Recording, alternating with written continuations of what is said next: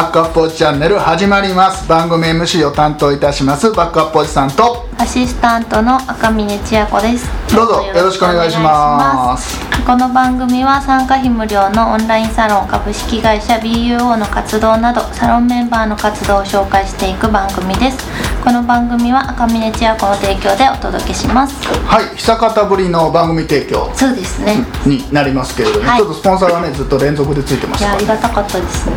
そのしばらくスポンサーやってない間に なんか肩書きまで赤嶺千也子だけになりました。ありました。え生理収納研究家じゃなしに、はい。マルチタレントを目指すことにした。マルチタレント。いつの間になんかあれですよね。なんか経理の勉強とかなんかしてますもんね。でも簿記の3級を11月に受けて。あ受けるんですねはい。2あれ2級はやめたの？2級はもうちょっとあの詰め込みの勉強好きじゃないあそう詰め込みになるなと思った。らはい。2月に伸ばしました。2月にの あ2回連続で受ける、はい受けます多分ね今日のゲストはねそれプロなので、はい。もう受かり方とかしてると思いますんで 後で教え教て授いただきたい。教えてもらうと。昔は まあ変わらなくないですか？ね というわけでマルチタレントを目指すことになっはい。た赤嶺千夜子の提供でございます。いつもありがとうございます。はい。はい。それでは早速ですけれどもゲストの紹介をお願いします。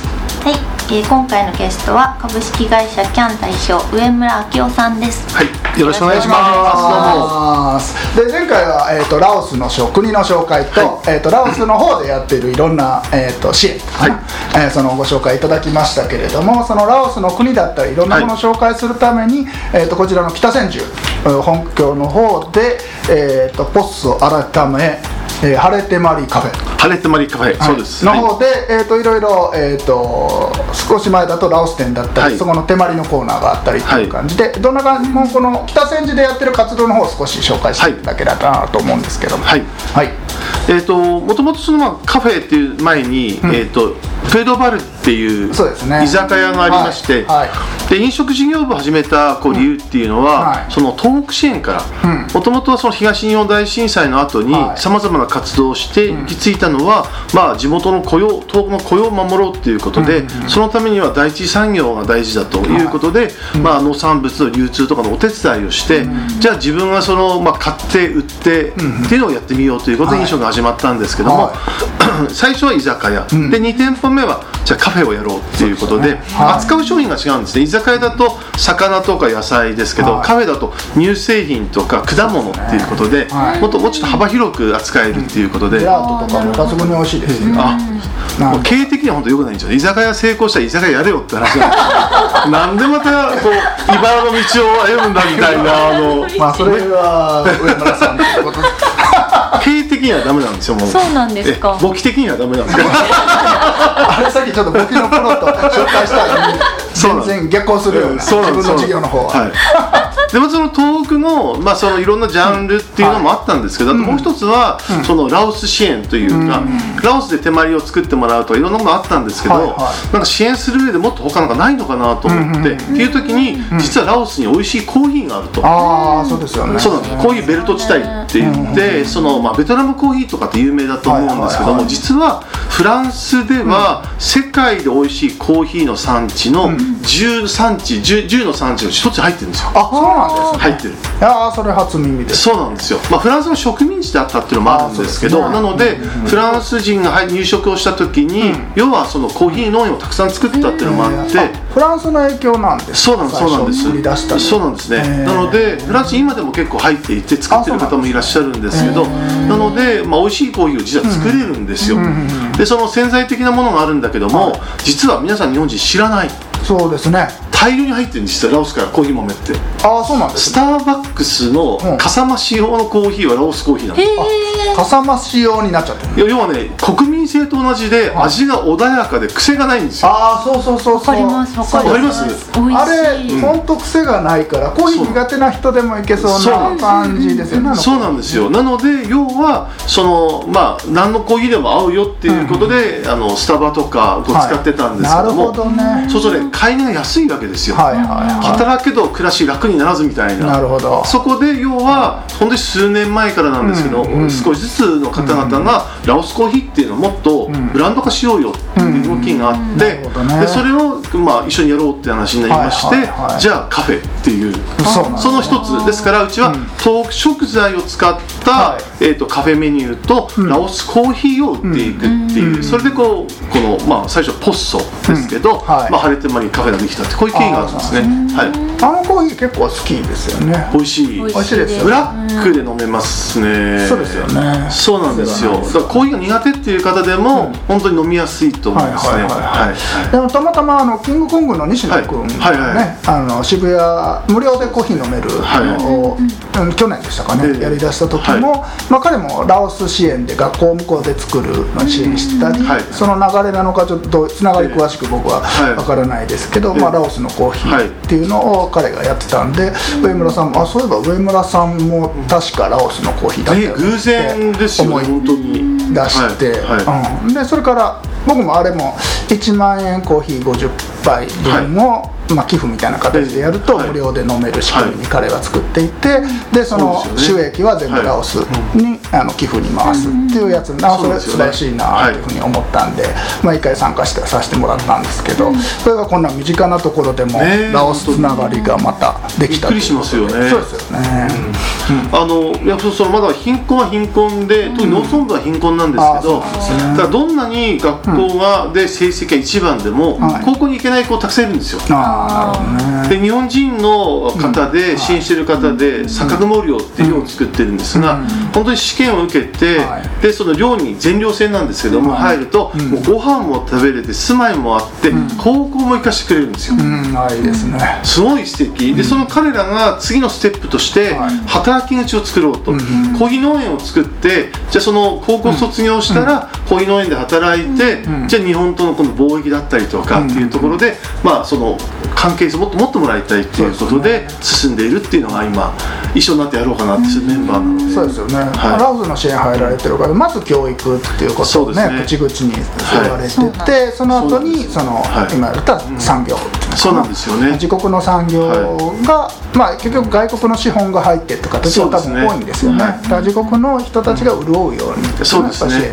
はい。やっぱり教育と経済、その教育とその、まあ、産業っていうのをきちんとやっとかないと国づくりはできないっていう、日本はね、それができたわけ、昔からあの江戸時代、寺子屋があったと思うんですけど、やっぱり教育をしていかなければ、国民の民度やっぱ上がっていかないということで、それ一生懸命今やろうとするのは、今日日本人っていうのがまたそれもすごい素敵で、はい、支援してるのがね、それを応援したいなと思っていて、はい。そうそうそうまあ東北支援もね前回東北支援にフォーカス当ててこの番組でも喋らせてもらいましたけど、僕はなかなかねずっと携わってっていうのが難しいなと思ってる時に上村さんがね本当にいろんな形でアジアっていうのは昔から興味っていうか、これが日本人として生きていくにあたっていろんな意味でアジアの情報って必要だと思ってるけども、どこの国から入るかとか、はい。そうですね。あどう携わっていけばいいのかっていうのが具体的になっていってなかったんですね僕の中でも。はいあそれが、あまあ、ラオスっていうターゲットが一つお題がいろんなたかたまたま重なってね。今回、まあ、深くというかね、まあ、関わるきっかけを作っていただいているのですごく楽しみに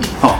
してるんですよね、うん、ビールも僕好きですしね、美味しいですね、ビアラオ。ビアラー美味しいですよね。お米のコーヒーなんです。よそう。あれもまた味が違いますよね。だから苦味がね結構少ないんですよ。だから女性でも多分飲みやすいと思います、うん。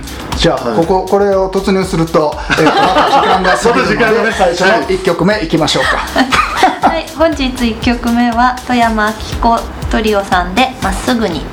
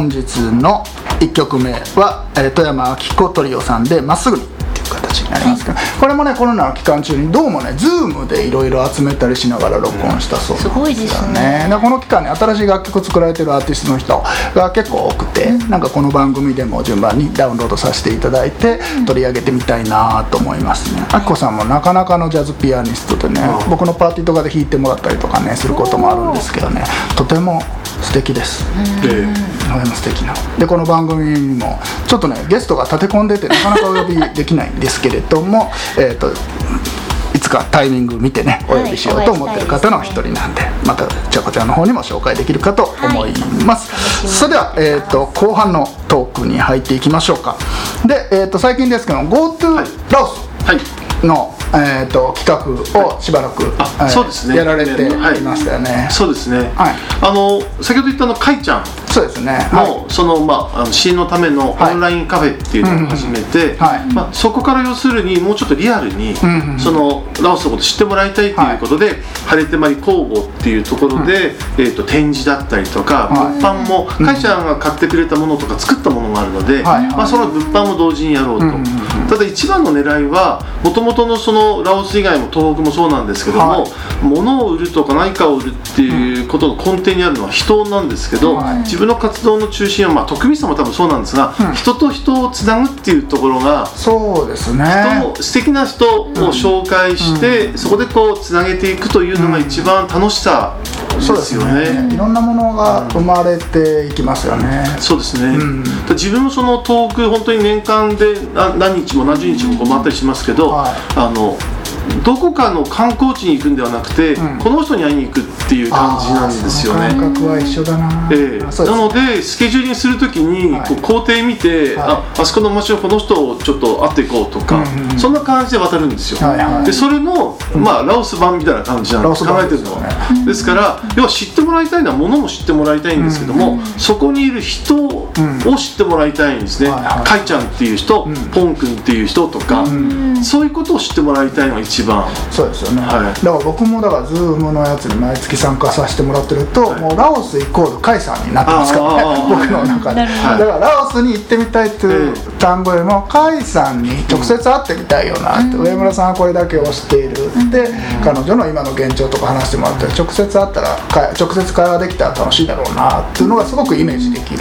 なんかラオスの話をしながら東北の話、ちょっと不思議な話だと思うんですけど、うん。実はあの、えー、と高校あその、まあ、東北の方々ははい。東京に出てきて、ん。で実は戻らないとなかなか、うん。大学にね出てくると東京楽しいって言ってで田舎に戻らないんだって人すごい多いんですよ。ね。で戻らないの当然で、高校まで実は家と学校の行き来しかしないんですよ、でバイトは禁止とかね、あで部活なんかやってたら余計にはい。家と学校しか世間を知らないんですよ、うんでよくあるのは、まあ、お祭りがちょっとあるぐらいで、はい。町内会にちょっと入った子はなんとなく知ってるおじさんもいるよぐらいなんですけども、それだと人が知らないからん。戻りようがないんですよ実は。ああなるほどですね。で秋田の大館市っていうのは子どもハローワークまで作って、子供の時から民間企業でがっつり働かせるそうなんです今。あそうなんですね。そうするとで叱んなさいと企業も子供に対して。なるほど。でそうすると、あのおっちゃんに叱られたとか、でも頑張るみたいな、んうんでそこでこう人間関係が生まれてくると、高校卒業して東京に行っても、ん。あ就職しようかなっていう時にあのおっちゃんのとこどうなんだろうとか、選択肢が出るそうなんですよ。なるほどね。で通常の大学生って、うん企業名がこう見て、ん。なんとか会社なんとか会社、うんうんでも全くイメージもわからないし知らないから、企業訪問してたった何時間だけしか見ない、うん。で相手もわからないからこの子どういう子なんだろうでおおしまいなわけですよね、でも人が人となりが分かってると、実はつながりって深くなって戻りたくもなる、なので、ね実は東北もそうだしこのラオスの GoTo ラオスっていうのも、こう嬉しいの人を紹介して、かいちゃんって興味ある、そそこがすごい大事で、かいラオスじゃなくてかいちゃんに会いに行ってもらいたいっていう、そうですね。そこはそのラオスイコール何もない国なので、何もないじゃなくて、人が財産ってみんなが言うから、うん。余計に人を知ってもらえればはい。会いに行きたくなるだろうっていうコンセプトで GoTo ラオスっていう。今特にそのオンラインがこれだけ進んでいるので、は僕が若い頃よりもできることが増えてきますよね。そうですね、そう思いますね。行く前から人を知れるっていうのは今の時代だからできることで、僕海外とか行った時同じバーに飲みに行って、そこの常連さんと仲良くなって、本当人探しに行く旅行をするわけなんだけどそれがオンラインで先に知り合い作ってから行けるっていうのは今の時代だからできる、良くも悪くもですよね、昔はなんかこう、合コンって言っても、ね、トミさん、あの会いに行かなきゃ分かんないから、そうなんですよね。ね、出会った時にこうね、よしとかどうしようって考えるじゃないですか。はい でも、それって逆に、本当だったら会わないけども、会ってみたら案外楽しいじゃんっていう。ね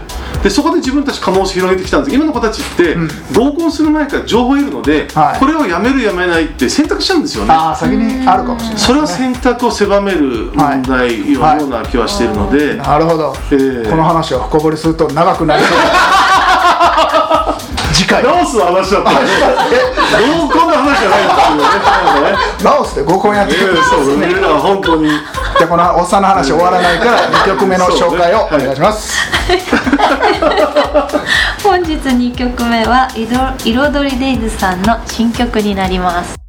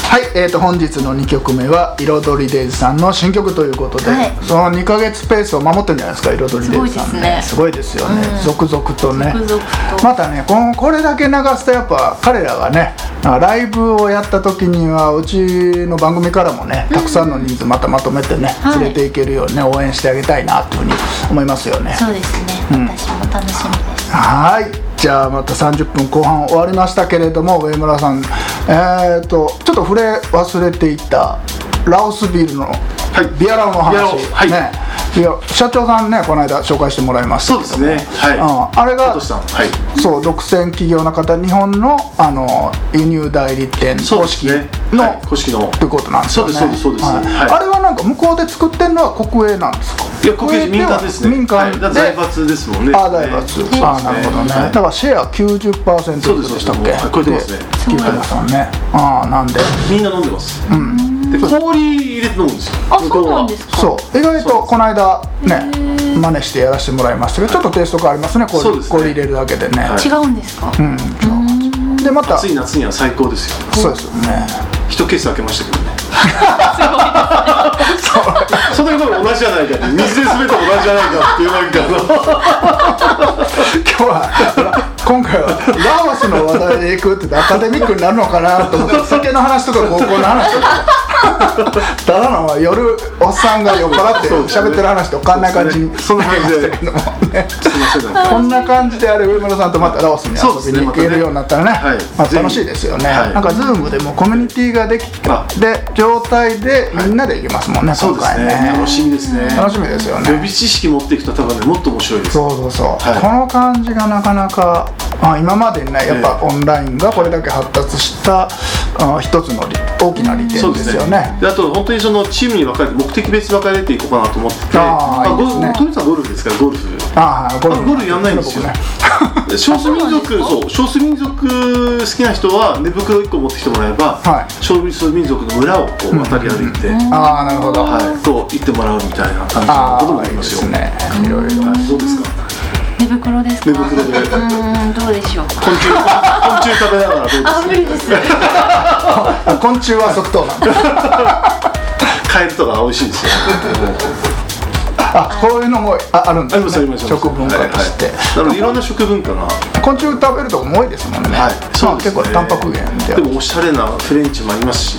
あおしゃれなフレンチでお願いしいやそっちですねやっぱりね。そっちのおしゃれなホテルをご用意いたします。お願いします。あホテルも結構グレードありますあ様々りますはい、なんですかへープールついてるところもありますし。あそうなんですね。なのでそういう意味では本当いろんな方にこう対応できる観光地は観光地そうなんですはい、なのでルワンダバーはどっちかっていうと昔の首都があったところで、はいはい。はい。あの1975年にその社会主義国に変わってるんです。その前の王朝の首都があったところなんです、うん。そこは日本の京都みたいな感じなんです。え欧米の方とっても多いので、カフェもみんなおしゃれです。ー、いいですね。美味しいんですよカフェも。ね。なんかもう、はい。ついに我々なんか一アーティストの回し元だけでなくラオスの国の回し物ぐらいの感じになってきましたねじゃあ今日も楽しいトークありがとうございました。ありがとうございました。今回のゲストは株式会社キャン代表の上村さんでした。ありがとうございましたどうもありがとうございます。ありがとうございました